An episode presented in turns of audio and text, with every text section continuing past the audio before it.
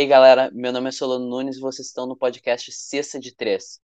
Hoje a gente vai falar sobre um, um jogador muito marcante na história do basquete, que é o Magic Johnson. E para falar sobre isso, eu trouxe meu amigo Luca. E aí, Luca? E aí, Solano, agradeço pelo convite aí. Vamos falar desse cara que, além de ser um mito nas quadras, é um mito fora delas. Daí vocês vão descobrir onde o cara tá atuando atualmente. Tá, então, basicamente, Magic Johnson, é, o nome dele é, é Johnson, e ele foi escolhido no, pequeno, no, no primeiro pick de draft em 1979. Um, e ele começou a atuar em 1980 no Lakers, ele foi draftado pelo Lakers. E ele teve a. Ele já entrou na NBA fazendo história, porque na minha, na minha humilde opinião, eu acho que ele teve a maior atuação individual em uma partida na história da NBA. Mas isso a gente já vai chegar lá, que é o, mas basicamente o foco principal desse, desse podcast, que é principalmente sobre essa, essa partida aí, sobre a questão business do, do Magic Johnson, que ele, é, ele atua até hoje, né? Bom, uh, basicamente o, o, Magic Johnson ele foi um jogador incrivelmente marcante na história da NBA, porque desde o college, que é desde a universidade, ele já demonstrava que ele ia ser uma grande, ia ser ficar entre os grandes na, na NBA, porque ele já fazia coisas incríveis assim na universidade, ele ganhava jogos inacreditáveis e foi aí foi na universidade que surgiu a grande rivalidade entre o Magic Johnson e o Larry Bird. Mas isso é um papo para um próximo episódio. Que vai ser muito legal. Ele fala, né, Solano, que foi um, um combustível para ele melhorar cada vez mais e bater, né, o Larry Bird ser melhor que ele. Então, essa rivalidade é muito importante na carreira dele. E complementando não só, não, o que tu não falou. Não só na carreira né? dele. Uh, pode continuar. Não, eu ia falar não só na carreira dele, mas para a história da NBA. Porque a NBA estava tendo uma baixa quando eles entraram. E quando os dois entraram, eles entraram principalmente em franquias é, rivais. Então essa rivalidade trouxe de novo a NBA de volta. Ela, ele trouxe mais público para a NBA de volta. Isso foi uma coisa muito importante na NBA, porque ela estava tendo essa, é, ela estava tendo uma queda de audiência. Eles entraram, trouxeram essa rivalidade e a NBA ela, ela levantou de novo. E isso aconteceu também com o Jordan. Sim, Agora, é uma das maiores rivalidades da história, né? É a do Larry com o Magic. E daí também é legal de falar que logo no começo da carreira dele como uh, jogador de basquete, cara, uh, ele conta nas uh, palestras dele que eram seis dias jogando basquete e o domingo para a família, é, para ele ir para a igreja e ficar com a família, cara. Ele, é, ele tinha um foco extremo, cara. Isso era uma característica muito marcante dele. Ele sempre entregava mais do que precisava. Por isso que ele foi quem foi, né?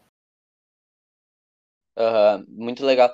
Mas uh, falando de pontos sobre estatísticas, uh, basicamente a estatística da carreira dele completa na, na temporada regular é de 19,5 pontos, 7,2 rebotes e 11,2 assistências.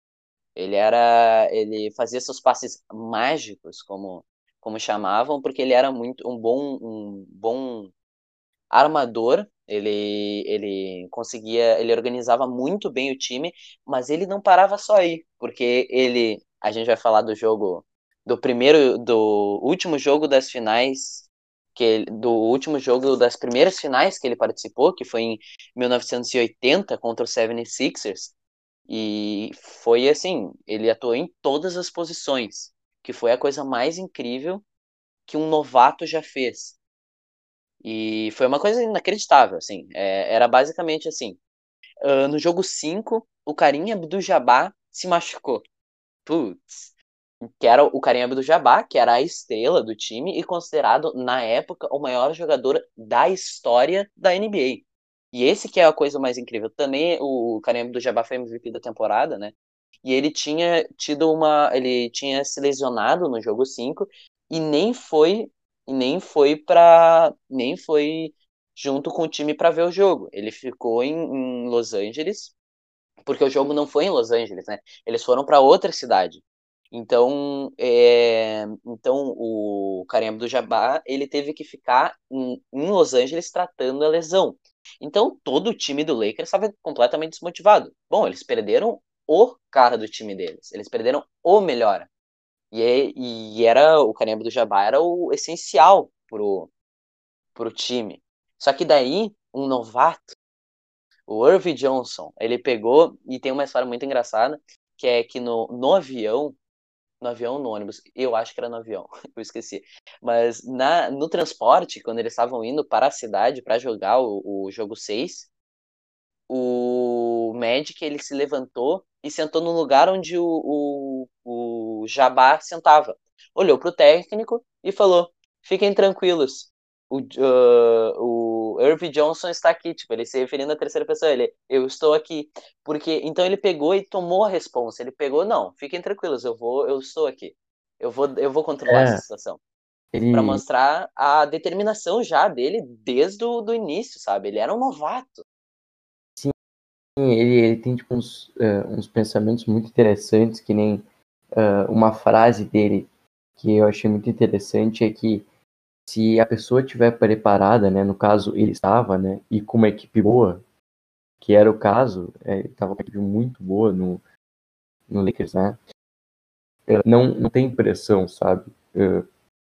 toda essa questão externa meio que vai por causa do preparo, né, e, e da, da volta. E que nem tu falou ali, né? Essa temporada eu não, não lembro de nenhuma parecida, de alguém ter que jogar em todas as posições, né? É, é bem difícil, é bem difícil para um jogador, qualquer jogador jogar em todas as posições, principalmente porque e principalmente naquela época que tinha a questão da altura. Até hoje, né, é, as questão, a questão da altura, ela é, é ela é, é, ela é bem qualificada, vamos dizer assim, mas atualmente as, as posições dos, da, dos jogadores na NBA, elas estão cada vez, uh, cada vez menos sendo classificadas pela altura do jogador. Naquela época, quem, quem era alto jogava de pivô, quem era baixo jogava de armadora, sabe?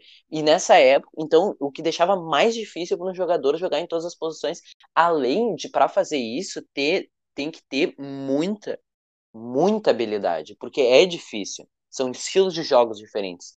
E isso que marcou muito aquele jogo. Então, o que é mais estranho é que ele ele ele atuou além de ele atuou em todas essas posições e ele no jogo 6 ele foi disputar a bola, ele foi jogar, ele jogou como pivô e, foi disputar a bola como um pivô, mesmo ele tendo 6 é, dois metros e 2 metros e 6, sabe? E, o que não é uma altura de um pivô. Então, esse jogo ele se marcou pela, pela atuação incrível que o Magic fez mesmo, ele sendo um novato. Então, o, ele teve todas essas. Eh, ele teve, teve, todos esses pontos, ele teve 47. Ele jogou 47 minutos, 42 pontos, 15 rebotes, teve 7 assistências e 3 roubos de bola. Além dele ter o MVP das finais. A única vez na história que isso aconteceu com um novato. E isso foi uma, uma atuação incrível. E eles ainda ganharam esse jogo, ganharam as finais e sem o, ainda sem o, sem o Kareem do Jabbar, que, de novo, era a estrela do time. Tinha ganhado, eh, tinha recém ganhado o MVP das finais, da, da, da temporada regular. Então, assim, essa atuação é, incrível de um novato é que chamou atenção no Magic. E ele e todos todos sabiam que ele ia ter essa essa trajetória linda e maravilhosa que ele teve, só que teve parou abruptamente por causa do da, da coisa que parou a carreira dele, que foi o vírus HIV. Que merda. Mas... É, até esse vírus, né? Uh, fez ele parar e foi, foi um momento muito difícil para ele. Ele teve essa questão de assumir ou não assumir. Ele acabou decidindo assumir uh, como forma de conscientizar também o que estava acontecendo e ajudar no combate a essa doença. porque naquela época, hoje isso parece uma coisa uh, muito mais tranquila, mas naquela época matava muita gente, né? E eles não tinham conhecimento da doença ainda, e esse foi, é, e foi bem aí o boom do, do, da AIDS, então, e eles não tinham nada de conhecimento, eles não sabiam como era transmitido, eles pensavam que era transmitido pelo ar, assim, pelos talheres que a pessoa usava, então eles tinham, além de ter muito preconceito, porque justamente era a, essa doença ocorria mais com homossexuais, e então é, tinha essa questão do preconceito, além do preconceito com a própria doença, mas sim também preconceito contra homossexuais. E era e já que a AIDS era mais comum entre homossexuais, logo é, quem se quem dissesse que estava com com AIDS, provável, eles já tinham esse pré-julgamento que a pessoa também era homossexual. Então já trouxe essa, essa, essa onda de, de, de coisas ruins, né, que vinha com a própria doença. É, se hoje, com todo o conhecimento que se tem sobre ela, né, já é uma coisa difícil de tratar naquela época, mais ainda, e tinha menos conhecimento ainda, né. Mas hum. atualmente ele ele tem um, um projeto também uh, que ajuda várias uh, entidades e ele distribui além de além dos testes de HIV, outros testes para ver a saúde e se comunidades uh, mais periféricas assim estão uh, indo bem, ele faz esse cuidado assim com quem uh, não teria, né? Que eu acho bem uhum. legal dele agora nessa fase mais de empresário, né? Uhum. Só que eu, só recobrando aquele negócio que eu falei da faculdade, que ele já fazia atuações incríveis, uh, ele foi para a Universidade de Ever West High School, uh, e que era predominantemente branca, então já tinha essa questão até do racismo, né, que é muito que ocorre muito lá nos Estados Unidos e até no resto do mundo, mas lá nos Estados Unidos é muito presente. E ele também, aliás, o apelido dele, ele ganhou de um jornalista após fazer um triplo-duplo numa partida. O que daí deixou, depois, depois dessa, da primeira temporada dele, pronto, ele realmente virou, ele mostrou por que, que, ele, era, por que, que ele era médio, porque ele era, ele fez essa atuação incrível. Ele, só para falar de números agora rapidão, ele ganhou, ele foi cinco vezes campeão da NBA, ele ganhou 13 MVPs de temporada regular, 13 MVPs de temporada de finais de temporada. Ele ganhou quatro vezes líder, eh, ele foi quatro vezes líder em assistências e duas vezes líderes em, uh, em roubo de bola. Além dele participar de quase, to quase todos os jogos, todas as temporadas que ele participou, ele participou de, se não me engano, ele participou de todos os, os jogos das estrelas. Ele também foi, ele foi jogar no no, nos Jogos Olímpicos, mesmo ele já tendo se aposentado há um ano do basquete, e ele ainda foi jogar e teve atuações incríveis também. E foi. Bah, é, ele é um jogador, assim, top 5 da história, assim. É Uma um... coisa legal, assim, que ele fala é que perguntando para ele qual foi o campeonato que ele mais gostou, foi o campeonato que ele ganhou em cima do Larry Bird. E perguntando pro Larry Bird qual o campeonato que ele mais gostou, também é o campeonato que ele ganha em cima do Magic Johnson, né? Então, essa a rivalidade. De, a, é. a rivalidade deles era maravilhosa. Quem viu esses dois jogar na mesma quadra viu o jogo, né? É, foi bem. Na real, foi por causa dessa, dessa rivalidade que a NBA tá, é basicamente que é agora, né? Foi o que interessou muitas pessoas da época que a jogarem basquete e no final a se tornarem grandes jogadores e tal. E ele e foi em 1991, só voltando aquele negócio da AIDS, foi em 1991 que ele se aposentou por causa da AIDS, após descobrir que ele tinha contraído AIDS. E, e daí ele virou embaixador da, dessa questão, né? Falando que nem tu falou, fa indo e fazendo palestras, explicando a situação. Então, esse lado do, do Magic Johnson, esse lado meio humanitário que ele tem, que ele que ele aponta e que ele é esse embaixador é, é muito presente na carreira dele, porque ele, ele jogou até que relativamente poucas temporadas para o calibre de jogador que ele era.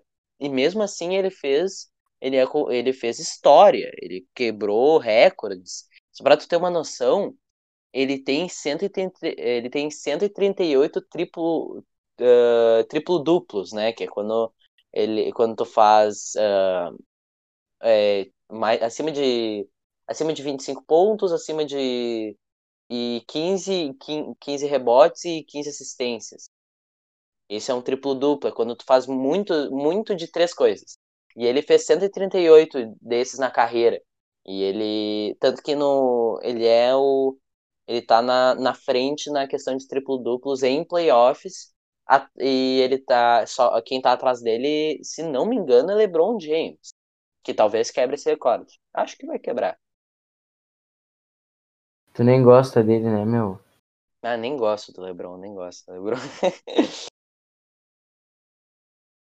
então, o Luca, tu não trouxe uns, umas coisas da que agora é tua parte, agora é tua vez de brilhar aqui no, no episódio, porque tu vai falar da parte da carreira financeira e questões Isso mesmo, de... cara. Que nem tu falou, né? Ele é um cara muito humanista, ele até tem uma uh, uma organização que leva o nome dele, né? Mas isso foi depois de uma carreira muito bem sucedida no mundo dos negócios, cara. Eu uh, não conhecia isso. Uh, ele fez uma palestra nesse ano na XP, num, num evento da XP, que palestram várias pessoas e no meio Magic Johnson, um laço do basquete, né, que inesperado. E daí eu fui atrás de algumas palestras dele, tem algumas no YouTube, tem uma que ele faz uh, para o Google, outra para Stanford, que são as mais legais.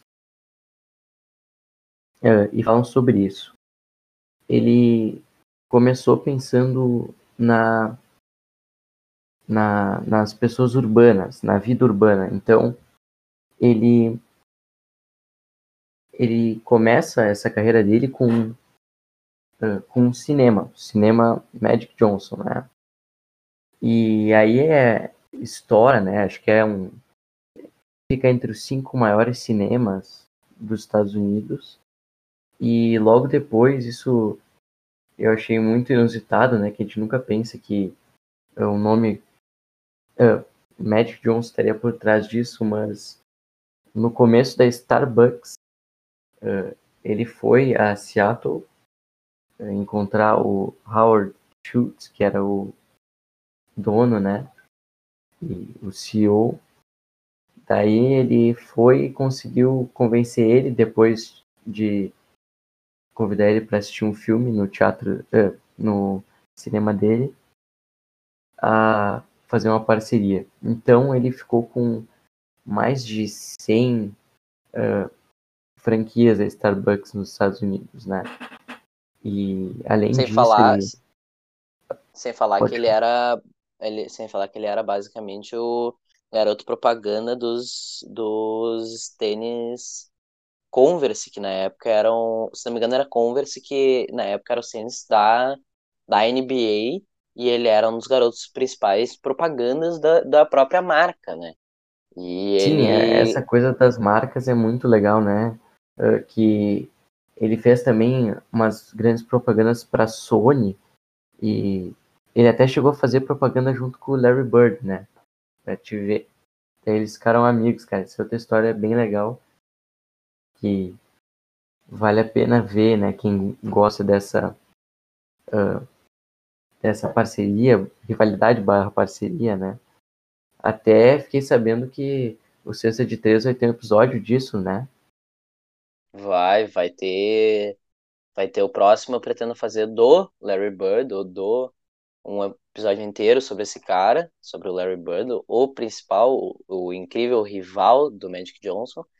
E depois eu quero fazer sobre a rivalidade do próprio time do Lakers e toda esse, do, do Lakers contra o Celtics. E toda essa história envolvendo não só o Magic Johnson e o Larry Bird, porque essa rivalidade até antecede a isso, porque essas duas sempre foram as franquias mais. as maiores franquias da NBA. E agora, principalmente uh, nessa época, que se acentuou essa discussão, porque o Lakers, com a vitória desse ano, ele tem, ele conquistou sua 17 vitória e eles estão empatados, o Lakers e o Celtics. Isso não acontecia há uns 50 anos. Eles não empatavam há uns 50 anos. Isso é uma coisa histórica. E se ano que vem o, o, o Lakers se mantiver como ele está atualmente e o Celtics do Tatum não melhorarem e muito, eles provavelmente vão continuar na. O Lakers vai passar, se ele conseguir ganhar no que vem, ele vai passar essa marca e vai ter mais um monte de discussão e vai ser uma, uma coisa bem interessante de se ver, porque a gente está a gente tá vendo, a gente tá vivendo história. E daqui a um, um tempo a gente vai olhar para trás e falar, bah, lembra da bolha? Hum, Lakers passou, certo? E é uma questão bem legal de se ver essa, essa grande rivalidade. Eu, sinceramente, estava esperando um jogo de final entre o Lakers e o Celtics. É o que eu mais queria ver. Aí ia ser lindo, né? Nossa, daí ia ser incrível. Mas é, com o time que os caras têm, não é, não é impossível, né, que isso aconteça. É. e, meu, só finalizando a parte ali que eu comecei a falar dos negócios do Magic Johnson, uh, falar que depois da, da Starbucks, das 125 franquias que o cara fez, né, ele conseguiu muita uh, ele conseguiu ser visto pelo mercado como uma pessoa de muito valor, assim. Então, ele conseguiu vários fundos é, de investimento, vários investidores para investir nas empreitadas dele. Então, agora ele tem um fundo que investe só em é, construção. É, então, ele já já tem um, um aeroporto de Detroit, o LaGuardia. Pô, ele tem um aeroporto? Essa aí, essa aí eu não sabia, ele tem um aeroporto. É bizarro. E, claro, ele não podia se afastar muito de, das raízes. Agora ele tem o Los Angeles Futebol Clube da Major League, que é o uh, é a liga de futebol, né, deles. E, e ele também, o, o negócio, o maior negócio dele nesse aspecto é o Dodgers, que é o, o time de beisebol, que foi um, uma compra bilionária que ele fez, cara. E é, essas é questões é isso, de né? dinheiro são muito loucas. Eles têm agora ele já é um bilionário, né, cara? essas questões de dinheiro desses, desses grandes jogadores é muito interessante, porque eles fazem essas mega hipertransações de dinheiro com milhões e bilhões. E tu vê, ele, ele comprou um negócio de bilhões para ganhar bilhões, para ficar mais bilionário. É bem legal, é bem interessante. O, a gente pode passar o dia inteiro aqui falando sobre essas questões monetárias do Magic Johnson e até sobre as questões de basquete, das suas atuações uh, que são muito interessantes. Ele realmente fez história e, e ele faz, ele ainda faz uh, vários comentários, é, principalmente agora da bolha, ele fez alguns comentários bem uh, engraçados e, e, interessantes. Por exemplo, ele falou sobre o, o toco que o que o Tatum levou no jogo contra o Hits. Ele falou que foi o Magic Johnson falou que foi o maior toco da história da NBA. Eu discordo, mas esse é papo para outro episódio que eu ainda vou fazer. é sobre cara, qual foi o maior toco da história. O cara é literalmente um monstro, né, meu? Tanto em quadra quanto fora. E daí fica, fica aquilo que tipo, ele mais fala, né, meu? Que é over-deliver. No inglês, né? Significaria entregar mais do que uh, do que precisa, do, que do se básico. Espera, né? do... uhum, então ele no legal. basquete ele entregava mais do que o básico, ele não jogava em uma posição, jogava em todas e não jogava em todas mediocremente, jogava em todas bem, né? Uh, e fora também, ele entendia o consumidor e entregava mais do que ele precisava. Então, fica aí um, um grande aprendizado também, né? e conectando o esporte com vida, né, cara? Que esporte é uma coisa essencial e reflete muito na, na nossa vida. O desgraçado não satisfeito em ser, uh, em ser um gênio no ser esporte. Três vezes mas... MVP do, da NBA. Três vezes MVP de temporada regular e é. três vezes MVP das finais. Ele decidiu também ser um gênio nos negócios e se tornou mais bilionário do que ele seria sendo um jogador. Filantropo. ele é o Tony Stark ele é o Tony Stark basqueteiro, basicamente. É. Tony Stark de 2,06 metros. Então, se tu, Lucas, se tu não tem mais nada a acrescentar, eu acho que podemos deixar esse episódio como concluído. Isso mesmo. Concluído o episódio, então, não tenho nada mais a acrescentar. Assim, teríamos assunto para a vida, né?